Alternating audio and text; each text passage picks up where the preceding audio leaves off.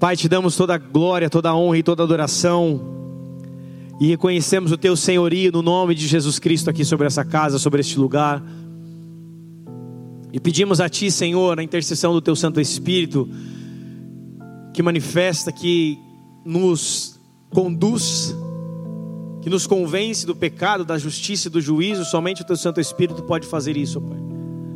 Por isso, no nome do Senhor Jesus, Pai, nos conduz, fala aos nossos corações e que a tua presença, Pai, possa ser real aqui nesse momento dessa mensagem e que possamos entender tudo aquilo que o Senhor quer fazer em nós, através de nós, aquilo que o Senhor deseja fazer, ó Pai, nas nossas vidas, Senhor.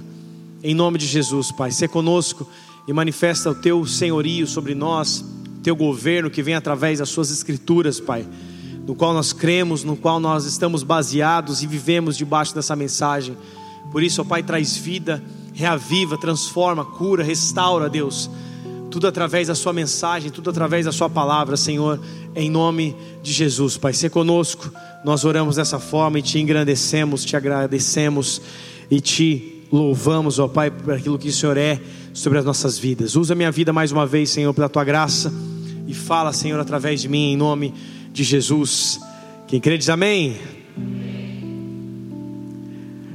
Amados, a caminhada cristã, a vida em geral, ela é cheia de desafios.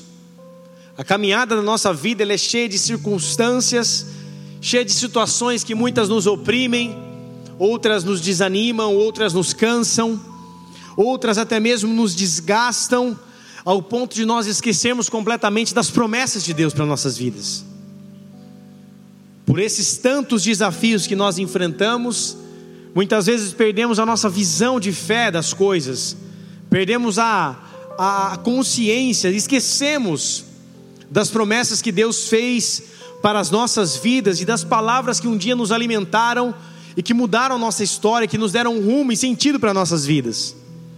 Quantas vezes motivos específicos nos abatem ao ponto de perdermos a nossa fé?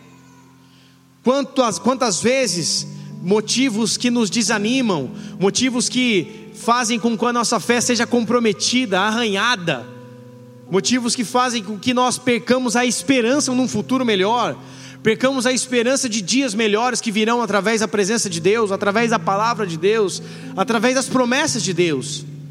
Quando perdemos um familiar, quando perdemos um emprego, quando algo acontece de grave nas nossas vidas, uma doença alcança alguém que está perto de nós, ou até mesmo a nossa própria vida, um problema no casamento, um problema na criação dos filhos, um problema financeiro, algo que acontece, bateu o carro, algo que acontece que você não esperava, uma dívida que vem ser cobrada, coisas que acontecem que muitas vezes nos fazem ali, nos deixam completamente cegos para um futuro melhor, nos deixam sem esperança, faz com que a nossa fé seja ali tocada ao ponto de ela, como um vaso, acabando, acaba sendo quebrada a nossa fé. E depois nós ficamos tentando juntar os cacos para conseguir novamente levantar. Talvez você já tenha, tenha se sentido assim na sua vida. Talvez você já enfrentou algum momento onde você se sentiu abalado, sem chão, completamente ali perdido em meio a tantos desafios da vida. Se formos olhar para o contexto geral da nossa vida, a nossa vida é cheia de desafios. Desde o momento que nós nascemos, nós já temos um desafio, porque você é um, um espermatozoide que venceu vários outros e venceu um desafio, e ali frutificou no ventre da sua mãe e hoje está aqui, amém, amados? Então nós já começamos a vida cheia de desafios, até quando fecundamos ali no ovário das nossas mães, e ali fomos gerados com vida. Assim crescemos, muito enfrentam problemas familiares, problemas na escola, problemas, adversidades em geral. Todos nós passamos por dias que talvez não estejamos tão bem, dias de resfriados, dias de gripe, dias de doenças que enfrentamos, dias maus. Jesus disse que nós enfrentaríamos dias maus. Essas são fases e estações que muitas vezes nos remetem ali a perder as promessas, a perder de vista as promessas, porque as promessas que Deus fez para eles sempre estão intactas, amém, amados? Só que nós muitas vezes esquecemos de cada uma delas, porque estamos cansados, abatidos, oprimidos, sem esperança. Isso aconteceu em um texto específico da Bíblia que eu quero ler com vocês. Abre lá comigo, por favor. Em Lucas capítulo 24, versículo 1.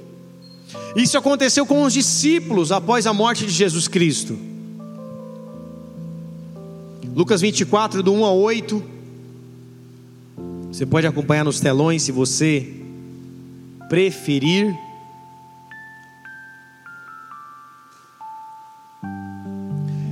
Quem achou, diga aleluia. Três pessoas. Quem achou, diga amém. Glória a Deus. Lucas 24, do 1 a 8 diz assim: E no primeiro dia da semana, muito de madrugada, foram elas ao sepulcro, levando as especiarias que tinham preparado, e acharam a pedra no sepulcro removida, e entrando não acharam o corpo do Senhor Jesus. E aconteceu que, estando elas perplexas a, a esse respeito, eis que pararam junto delas dois varões com vestes resplandecentes. Estando elas muito atemorizadas e abaixando o rosto para o chão, eles lhes disseram: Por que buscais o vivente entre os mortos? Não está aqui, mas ressuscitou. Lembrai-vos como vos falou estando ainda na Galiléia, dizendo: Convém que o filho do homem seja entregue nas mãos dos homens pecadores, e seja crucificado, e ao terceiro dia ressuscite. E lembravam-se das suas palavras. Deixa o versículo de número 8 aí, por favor. E lembravam-se das suas palavras. Maria, mãe de Jesus, Maria Madalena e Joana, mulher de Cusa, no qual ela mesma ofertava na vida do Senhor Jesus Cristo. Essas três mulheres foram até o túmulo para levar especiarias para o corpo de Jesus Cristo. Chegando lá, elas olham para a pedra do túmulo arrastada, elas olham e enxergam ali o túmulo, túmulo vazio, e naquele lugar, elas falaram: Meu Deus, o que aconteceu? Por que, esse túmulo está vazio? De repente aparecem dois varões de branco resplandecendo, ou seja, dois anjos. Perguntam para elas: O que vocês estão fazendo aqui? O que, vocês estão procurando? Por que vocês estão procurando o morto? Sendo aqueles que vocês estão procurando já não está mais aqui, porque ele ressuscitou. Amém, amados? E ali elas estavam completamente perplexas, a Bíblia diz porque elas já não se lembravam mais as palavras que Jesus tinha dito lá na Galileia, ou em toda a sua vida. E esses anjos, um deles olha para elas e fala: Por que vocês estão atemorizadas? Por que vocês estão buscando o, o, o vivo no meio dos mortos? Ele não está aqui, ele ressuscitou. Aí ela, ele, o anjo fala para elas: Lembrai-vos como ele vos falou, estando ainda na Galiléia, dizendo: Convém que o filho do homem padeça, seja entregue nas mãos dos homens pecadores, seja crucificado e ao terceiro dia ressuscite.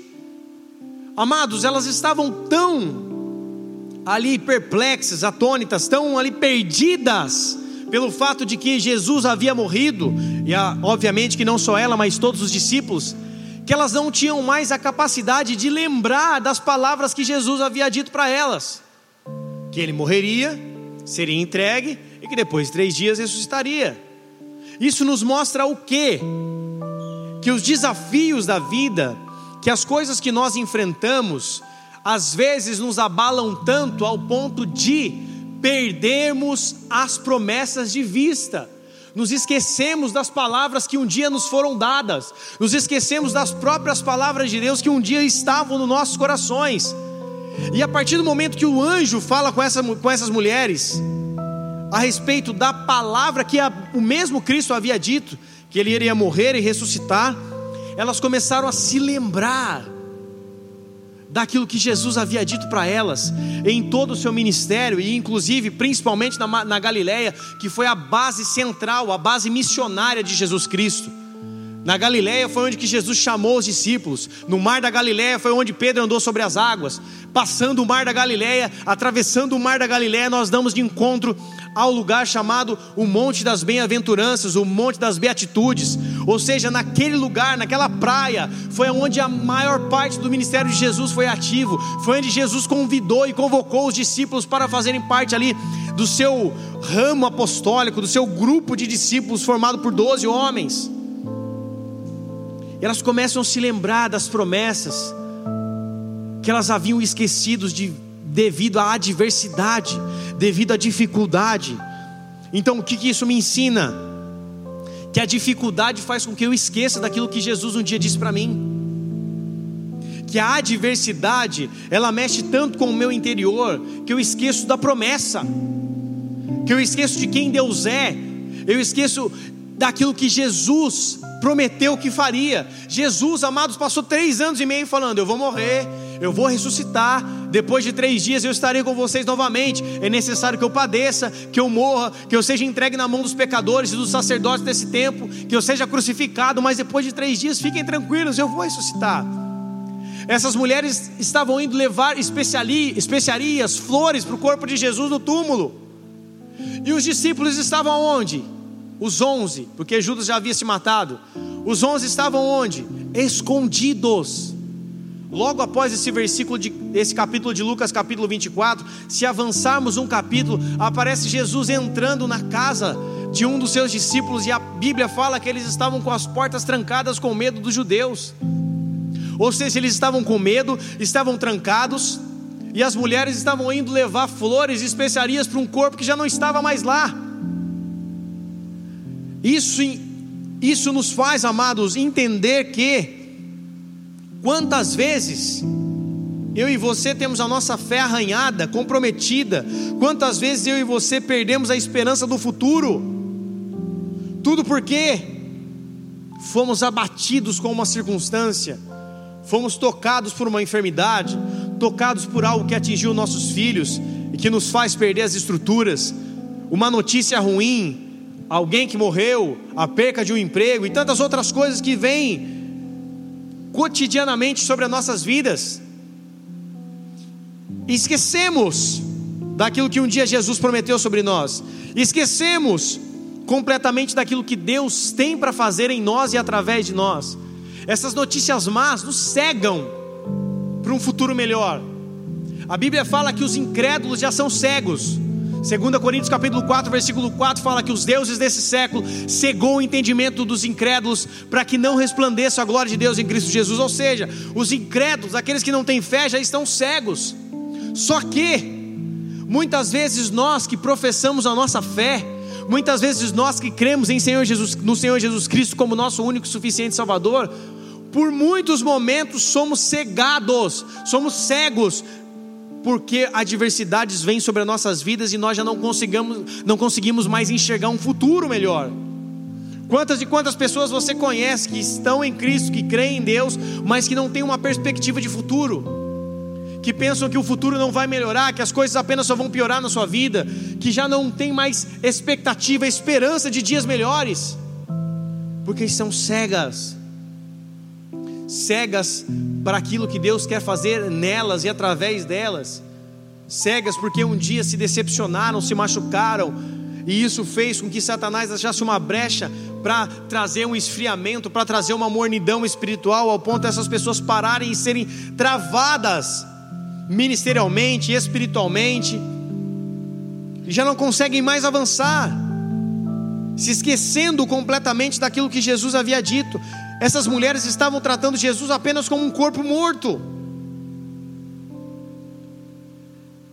O momento em que Jesus completa três dias e que ele prometeu que haveria de ressuscitar, seria um momento de festa, seria um momento de celebração, era um momento de de todos estarem soltando fogos, gritando, dançando sobre as ruas, porque chegou o tempo. Cristo prometeu que em três dias ele ressuscitaria, Cristo prometeu que em três dias ele voltaria sobre nós. Já deu o prazo de três dias, vamos fazer festa, vamos nos alegrar, porque esse é o momento que Jesus vai voltar sobre nossas vidas, vai voltar a estar presente sobre nós, mas só que não. A dificuldade fez com que eles fizessem totalmente o contrário. Ao invés de ir lá para frente do túmulo para celebrar a ressurreição de Cristo, eles estavam indo para o túmulo para levar flores para o morto. Por isso que o anjo chega e fala para elas: O que vocês estão fazendo aqui? O vivente não está mais entre os mortos. Os discípulos eram estar para, para, para estarem atônitos, celebrando, mas eles estavam trancados, com as portas trancadas, com medo dos judeus. Só que, amados, por isso que nessa noite Deus quer novamente trazer à tona nossas esperanças, Deus quer novamente ressuscitar os nossos sonhos, Deus quer novamente trazer a fé sobre as nossas vidas que que faz com que nós acreditemos que Cristo já ressuscitou e porque Ele ressuscitou, os nossos sonhos e as nossas esperanças serão ressurretas essa noite novamente, ressuscitadas por Ele. Deus quer novamente trazer esperança sobre nós, independente daquilo que você tenha passado, vivido ou ouvido. Deus quer trazer esperança sobre a tua história, sobre a tua vida nessa noite. Deus quer que nós olhemos para aquilo que está perdido e começamos e comecemos a lembrar das suas palavras. Porque, porque, amados, existem momentos que quando tudo está embaralhado, quando a nossa vista está embaralhada, quando nós já não conseguimos mais reagir, nos levantar, nós devemos fazer com, essa, com, com fazer a mesma coisa que essas mulheres fizeram, começar a lembrar das suas palavras, começar a lembrar das suas promessas, começar a se apegar novamente nas suas promessas, porque amados, existem momentos que ficamos sim sem chão, que ficamos cansados, tristes, ali atemorizados até mesmo dizendo, com medo das coisas, com medo do porvir, medo do futuro. E é nesse momento que nós precisamos continuar permanecendo, não apenas por permanecer, mas permanecer segurando nas promessas, ou seja, nas próprias palavras do nosso Senhor Jesus Cristo, amém, amados? Abra a tua Bíblia comigo, lá no Evangelho de Lucas, capítulo 24, ou melhor, continue mais para frente, versículo 13.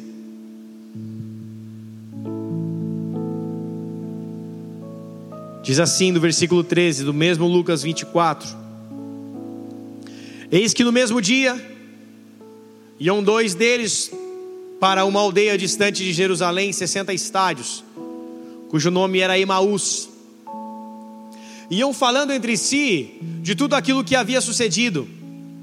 E aconteceu que indo eles falando entre si e fazendo perguntas um para o outro, o mesmo Jesus se aproximou e ia com eles mas os olhos deles estavam como que? Como que? Fechados, para que não o conhecessem. E eles lhes, disser, e eles lhes disse: Que palavras são essas que caminhando trocai entre vós? E por que estáis tristes? E respondendo um, cujo nome era Cleopas, disse-lhe: És tu peregrino em Jerusalém e não sabes as coisas que nela têm sucedido nesses dias? E, e lhes perguntou: Quais? Eles lhe disseram: As que dizem a respeito de Jesus, o Nazareno, que foi um profeta poderoso em obras e palavras diante de Deus e de todo o povo. E como os principais e como os principais os sacerdotes e os nossos príncipes entregaram a condenação de morte e o crucificaram. E nós esperávamos que fosse ele o que remisse Israel, mas agora, com tudo isso, e já hoje, o terceiro dia, desde que essas coisas aconteceram. É verdade que algumas mulheres entre nós nos maravilharam, as quais de madrugada foram ao sepulcro e, não achando o seu corpo, voltaram dizendo que tinha visto uma visão de anjos, que, que dizem que ele vive. E alguns dos que estavam conosco foram ao sepulcro e acharam ser assim como, como as mulheres haviam dito, porém não viram. E ele lhes disse: honestos e tardos de coração, para crer em tudo aquilo que os profetas disseram. Porventura não convinha que o Cristo padecesse essas coisas e entrasse na sua glória? E começando por Moisés e por todos os profetas, explicava-lhes o que dele se achava em todas as Escrituras. E chegaram à aldeia para onde iam, e ele fez com que ia para mais longe. E eles os constrangeram, dizendo: Fica conosco, porque já é tarde, já declinou o dia. E entrou para ficar com eles, e aconteceu que, estando com eles à mesa, tomando pão, o abençoou, partiu e lhe deu. E abriram-se-lhes então os olhos, e conheceram, e lhe desapareceu-lhes. E disseram um para o outro: Porventura não ardia em nós o nosso coração, quando pelo caminho nos falava e quando nos abria as Escrituras?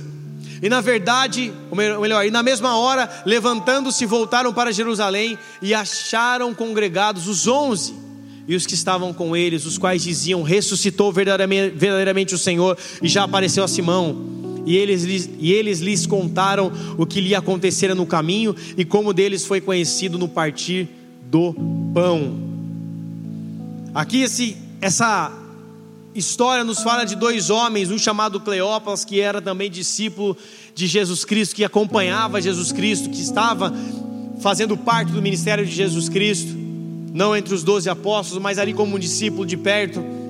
Eles estavam a caminho de Emaús, que é mais ou menos 12 quilômetros de Jerusalém. E eles estavam ali conversando a respeito das coisas que havia acontecido. Jesus tinha morrido, sido entregue, tinha crucificado, já tinha passado três dias, Jesus não apareceu para eles. Eles ouviam dizer que lá em Jerusalém Jesus havia ressuscitado e que as mulheres que foram levar especiarias e flores no templo, ou melhor, no túmulo, viram que Jesus já não estava mais ali e anjo, os anjos falaram com elas. Enfim, eles estavam conversando dessas coisas, porém eles estavam completamente sem esperança. Eles estavam ali sem perspectiva de futuro. E de repente chega Jesus. No meio do caminho de Emaús, onde eles estavam andando, Jesus chega perto deles e começa a perguntar: O que, vocês estão conversando aí?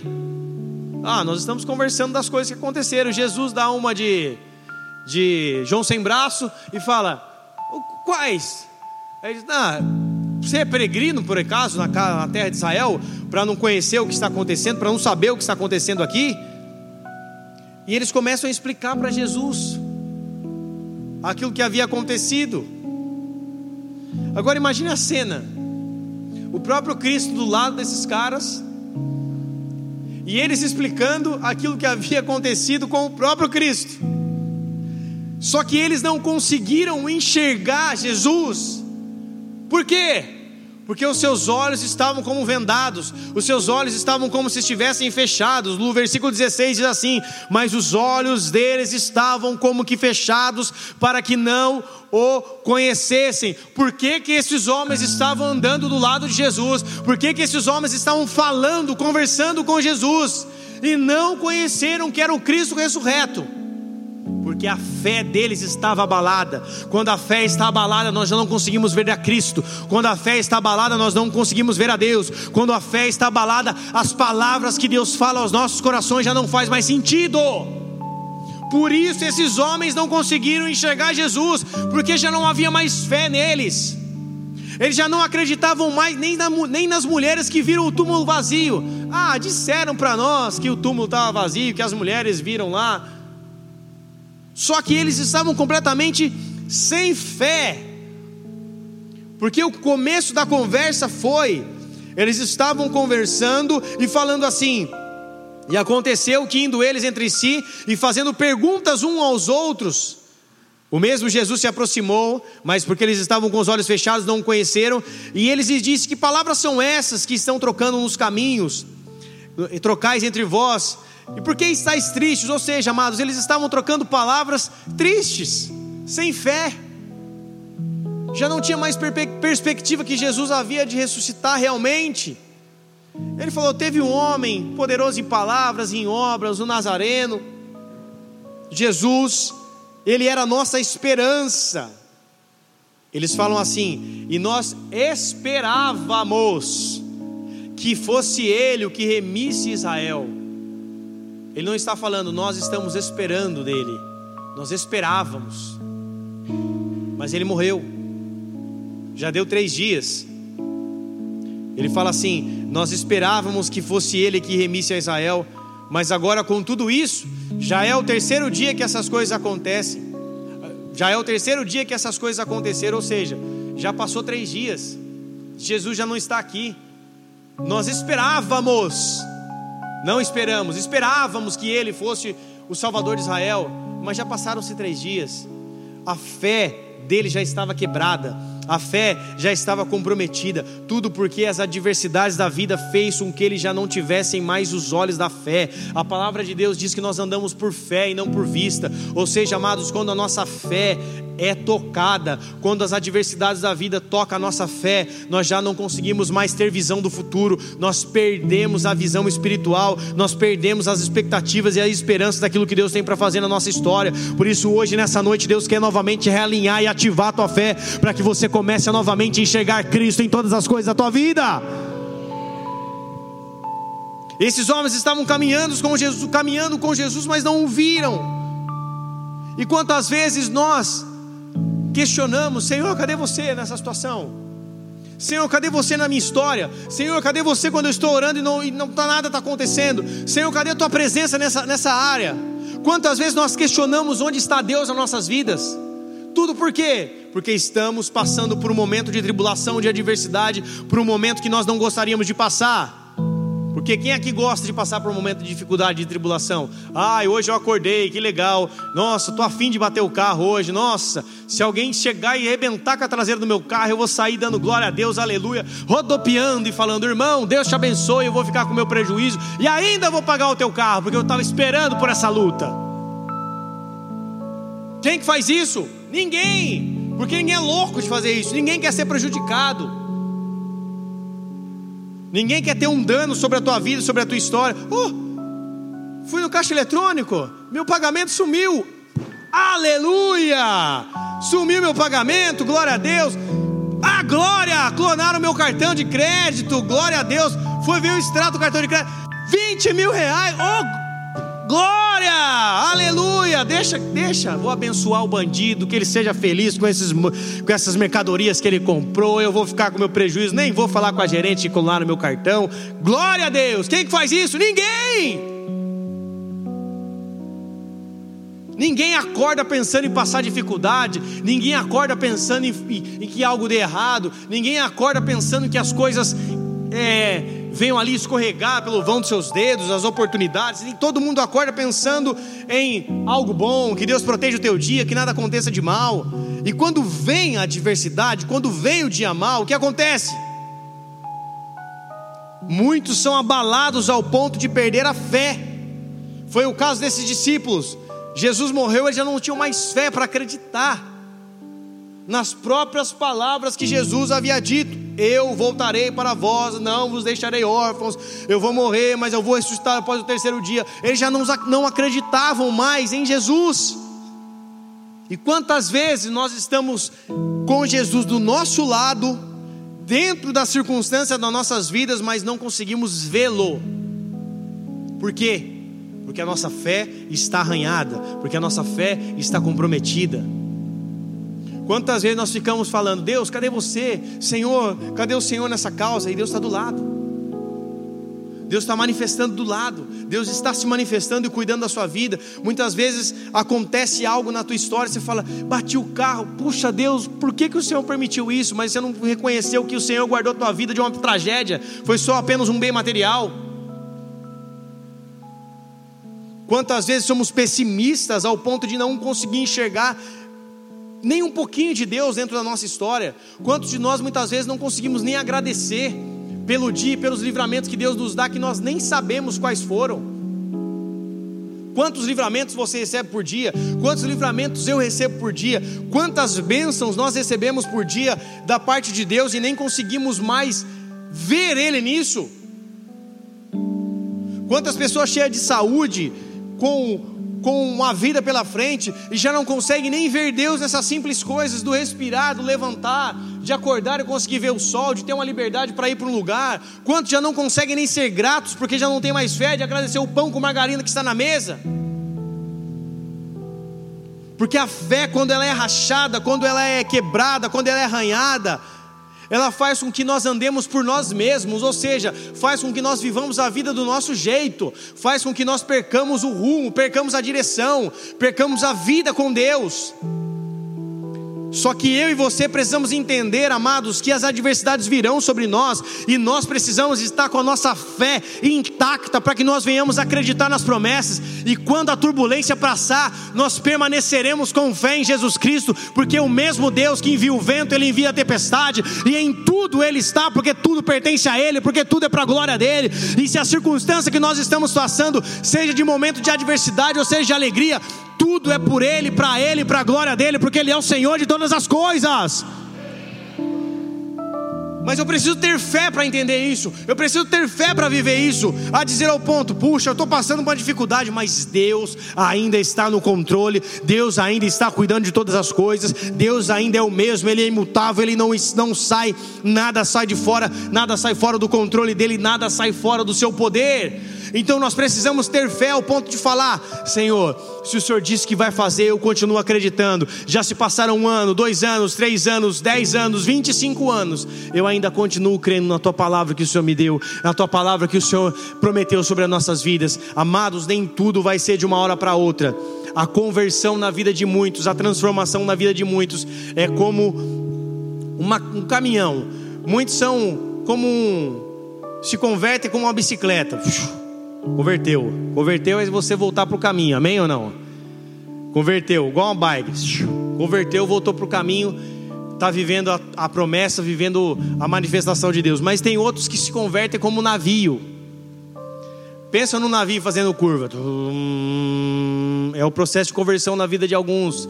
Demora. Muitos, muitas coisas nas nossas vidas que Deus faz acontece como uma virada de bicicleta. Deus vai e pum, fez. Glória a Deus, aleluia aconteceu.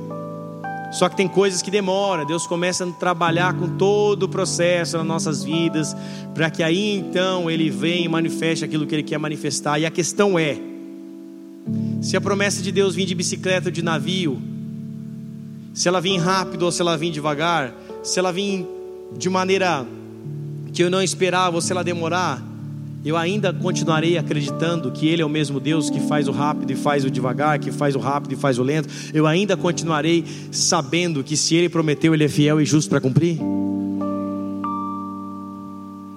Os homens mais loucos dessa terra são aqueles que creem. creem. Quinta-feira eu compartilhei uma, um testemunho, testemunho não, um caos.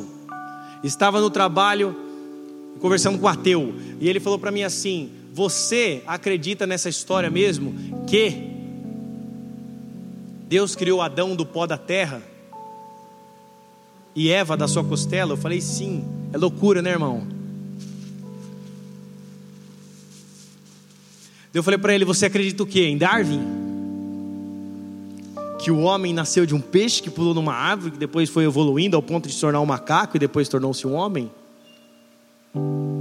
Eu acredito no criacionismo. Não acredito no evolucionismo. O homem não evoluiu.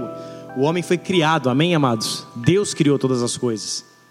Só que para um ateu olhar para Gênesis 1 e olhar e falar, Deus criou todas as coisas e viu Deus que era bom, para ele é loucura. Eu falei, cara, mas é mesmo. Porque a palavra de Deus diz que a palavra dele, o evangelho, é loucura para os homens, mas é poder de Deus para os que creem. Mas sabe o que eu falo para você? A melhor maneira de você conhecer esse Deus que criou um homem do pó da terra, sabe como é? É você tendo uma experiência com Ele, é você pedindo uma experiência para Ele. Ele falou: isso, isso envolve fé. Eu falei: exatamente, para que você tenha uma experiência com o Criador, para que você tenha uma experiência que é um Deus que consegue criar um homem de um pó de uma terra e soprar sobre ele vida, você precisa ter uma experiência com Deus. E essa experiência com Deus só vem através da fé. Em muitos casos, muitos não têm fé e têm uma experiência, mas você precisa primeiramente falar: Senhor, se o Senhor realmente quer fazer algo, faça em mim então, que eu quero provar disso. Para muitos, esse teste, no caso de um ateu, não, porque crente não tem que ficar provando a Deus, crente tem que agir por fé, amém ou não? Mas no caso do ateu, quando ele faz uma prova, quando ele convida para que Deus venha mostrar a sua sobrenaturalidade. É isso que muitas vezes Deus espera. Então, quando você vai conversar com o ateu, não fica tentando enfiar a Bíblia debaixo da cabeça, dentro da goela dele. Não fica tentando colocar a Bíblia goela abaixo nele. Fala para ele: Deus vai te dar uma experiência. Eu só não pedi para orar por ele porque eu estava no meio do meu centro, no meio do no meu setor de trabalho. Mas Deus vai me dar uma oportunidade ainda. Eu falo assim: vamos orar então para que Deus te dê uma experiência. Vamos orar para que esse que cria um homem da, da, do pó da terra te toque de uma maneira especial, onde você reconheça que Ele é o teu Senhor e Salvador. Ou seja, amados, nós através da fé nós alcançamos níveis maiores de experiência. Nós através da fé reconhecemos que Ele é o nosso Senhor e Salvador. O que nos diferencia do ímpio e do mundano, do mundano é a fé. Nós não precisamos andar 70 quilômetros a pé para prestar culto a alguém. Nós temos uma fé que acreditamos que Cristo morreu numa cruz e Ele já pagou todo o preço e sacrifício pelas nossas vidas. Nós não precisamos nos sacrificar ao ponto de fazer algo para uma pessoa ou para alguém, porque nós reconhecemos que Cristo já fez isso por nós naquela cruz. Isso envolve fé, isso envolve fé, isso envolve fé. E você precisa ser ativado na sua fé para que você novamente volte a crer nessa sobrenaturalidade de Deus. Você não precisa pagar uma promessa para que Deus cumpra algo na tua vida. Você só precisa ter fé para que Ele se manifeste. Aplauda ao Senhor porque Ele é Deus.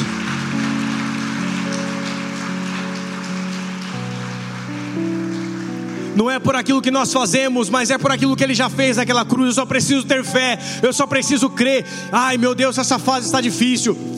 Ai meu Deus, essa fase está cansativa, mas vai passar. Acredite, se coloque, se coloque diante de Deus, se agarre nas promessas, e essas fases irão passar. O futuro está logo ali, e Deus está no controle de todas as coisas. Eu e a pastora estamos passando um momento bem difícil e cansativo em casa. Cuidar de dois filhos não é fácil. O maior nível de altruísmo que eu já vivi na minha vida tem sido agora, com dois filhos. Ao ponto de você chegar em casa e às vezes não conseguir nem sair, nem tomar um banho, porque já tem que ficar dando atenção. E só depois que eles dormem você vai conseguir fazer alguma coisa. Às vezes eu chego em casa, a pastora está cansada, exausta, noites mal dormidas de sono. Às vezes não conseguiu nem ter um tempo para tomar um banho e lavar o cabelo. Os filhos consomem a nossa energia, cansam. É bom ter filho? É, glória a Deus, é uma benção do Senhor. Mas cansa. Ser pai de verdade é cansativo. Educar cansa. Você deixar o seu filho enfurnado dentro de um tablet é fácil ser pai desse jeito. Agora, educar, ensinar o que sim, o não, pode, não pode, faz isso, não faz. Criança exige total, um olhar totalmente voltado. Esses dias meu menorzinho de um ano estava muito quieto. E criança, quando está quieta, pode esperar, está fazendo caca. Sabe o que ele estava fazendo? Lá no vaso, pegando a pedra e colocando na boca.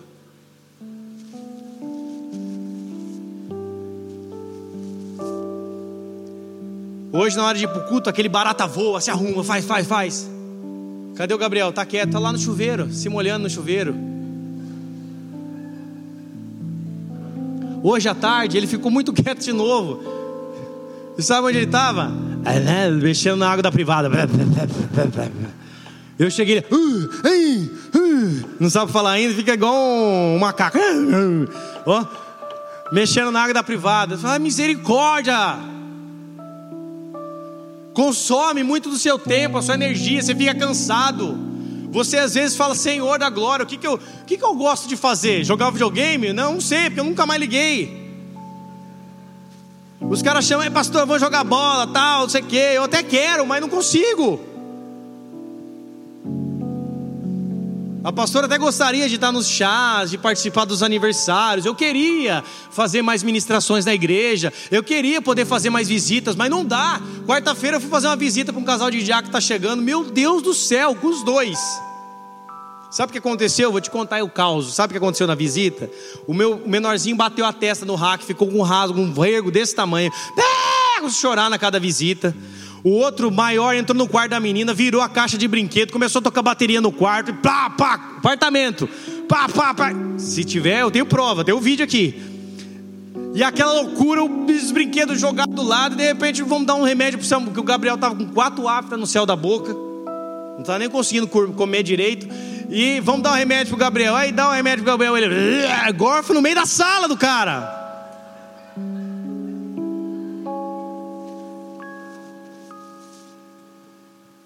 Falei, Senhor da glória.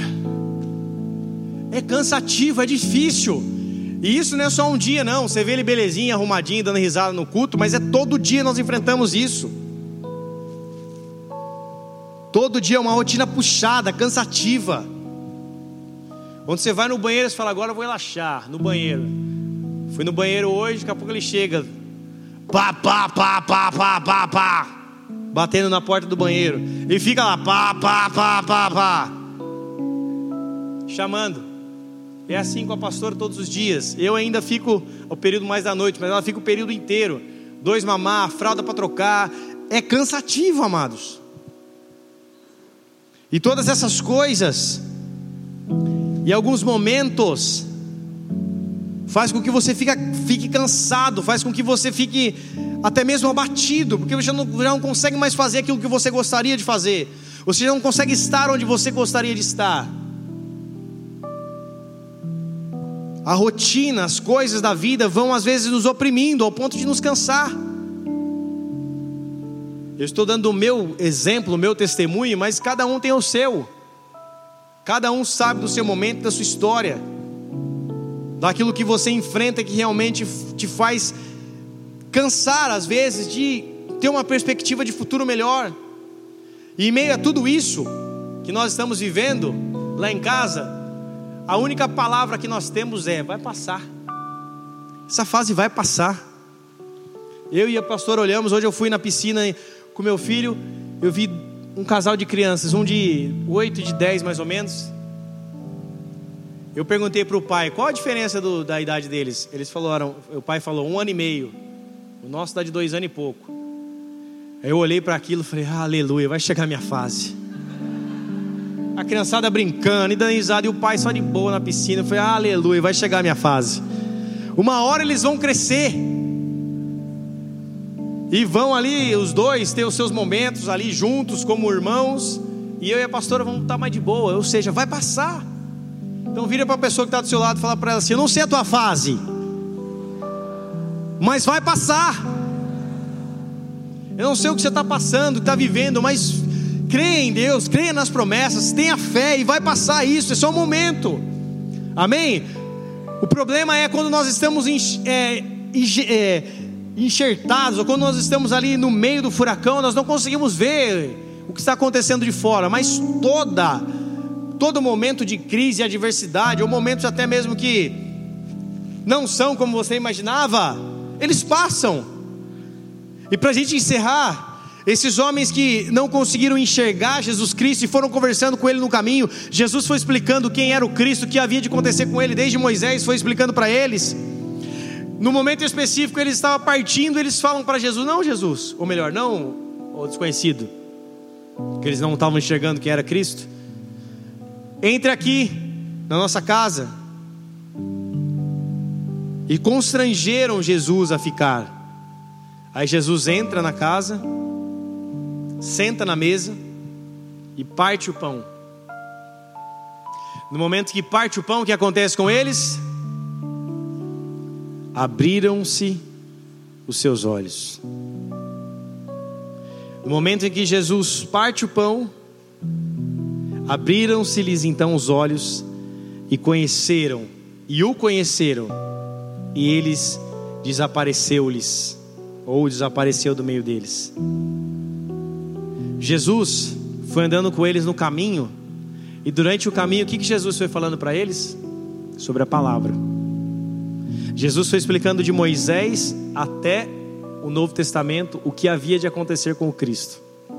Jesus foi ensinando a palavra, ou seja, a palavra foi tocando os seus corações, mesmo que eles não, mesmo que eles não estivessem vendo. As palavras foram tocando seus corações, as palavras foram tocando seus corações, e no momento da comunhão, os seus olhos se abrem, porque o momento da comunhão é o momento ápice do relacionamento. O momento da comunhão é o momento da intimidade, é o momento do olho no olho. O momento que você senta na mesa com Cristo é o momento de relacionamento. Apocalipse 3:20 diz assim: Eis que estou à porta e bato. Se alguém ouvir a minha voz e abrir a porta, entrarei em sua casa, cearei com ele e ele comigo. Jesus não quer apenas entrar dentro da nossa casa, ele quer ter relacionamento conosco no meio da ceia, ou seja, na mesa. Ele quer olhar nos nossos olhos para que nós o reconheçamos que ele é o nosso Deus. Quando Jesus parte o pão e olha nos olhos daqueles homens, eles reconhecem Jesus Cristo, porque a palavra foi, foi, foi ensinada durante o caminho e naquele momento de relacionamento, eles entenderam que era o Cristo que havia ressuscitado. Ou seja, amados, nas nossas vidas, nós precisamos, no meio do caminho da adversidade, continuar ouvindo a palavra, para que no momento do, da comunhão, no momento da intimidade, no momento do relacionamento, onde temos eu com Cristo, você com Cristo, nós com o Senhor Jesus Cristo. É esse momento que novamente os nossos olhos se abrem para que esperamos a promessa se cumprir nas nossas vidas, para que nós tenhamos novamente fé de acreditar que Ele ressuscitou, que Ele vive e que Ele é o mesmo lá no caminho quando nós não estamos chegando nada e, me, e é o mesmo quando nós estamos com Ele diante dele na mesa. Ou seja, amados, Deus quer entrar no teu coração, Deus quer sentar dentro da tua, dentro da tua casa, sentar na mesa da tua casa, e é o teu coração é a tua mesa, o teu coração é a mesa que Ele quer fazer morada, para que você o reconheça como Deus no partir do pão. Você e eu precisamos convidar Jesus novamente. Senhor, entra para dentro da minha casa. A minha casa é o meu coração. A minha casa é aqui o meu interior. Muitas vezes nós somos direcionados por a nossa alma, ou seja, pelas nossas vontades daqui da carne, da alma, aqui do nosso, aqui do nosso interior. Quando Jesus entra novamente dentro dessa casa, quando Jesus faz morada novamente, ele assume o controle de tudo de novo. E esse partir do pão mostra a intimidade. E aí novamente nós começamos a lembrar das suas promessas. Lucas 24, 32 diz assim: E disseram um para o outro: Porventura não ardia em nós o nosso coração, quando pelo caminho nos falava e, nos abri, e quando nos abria as Escrituras? Eles só entenderam e lembraram que a palavra de Deus estava queimando o coração deles no momento do partir do pão, no momento do relacionamento, ou seja, no momento do reconhecimento de quem é Jesus sobre nós. No momento que você reconhece o Senhor Jesus aqui dentro do seu coração, ele toma o governo da sua vida e as palavras que um dia ele disse, falou ou prometeu começam novamente a queimar no seu coração e começam novamente a fazer sentido para a tua história porque todas as palavras que o Senhor lança sobre nós, nenhuma volta vazia. Isaías 55:11 diz que as palavras do Senhor nunca voltam vazia, mas sempre elas prosperam naquilo que lhe apraz e elas prosperam segundo os seus desígnios. As palavras do Senhor não voltam vazia. Somos nós, somos nós que esquecemos, nós que esquecemos dessas palavras, mas elas nunca voltam vazia. O que muitas vezes nós precisamos é novamente entender e crer nessas palavras para que elas novamente venham queimar em nossos corações. Não é Deus que se esfria, não é Deus que muda, somos nós que mudamos e esfriamos. Então, nessa noite, o Senhor quer novamente aquecer o seu coração com a Sua palavra para que Ele te faça novamente prosperar no caminho que Ele tem sobre a tua história. Só que para isso você precisa ter fé. Só que para isso você precisa deixar que Ele assuma o controle da sua vida. Só que para isso você precisa deixar os seus achismos para trás e falar: Senhor, assume o controle da minha vida, sentando dentro aqui do meu coração, entrando e ceando aqui dentro do meu coração, dentro dessa mesa que é o meu coração. Faz morada aqui dentro dessa casa. E o meu coração é essa mesa onde eu me rendo e reconheço o Senhor como Deus. Por isso, amados, a nossa mudança que nós tanto, tanto esperamos não vem de maneira externa, mas começa aqui de maneira interior, para que daí o externo comece a se manifestar. Amém ou não? Feche seus olhos, cubra sua cabeça.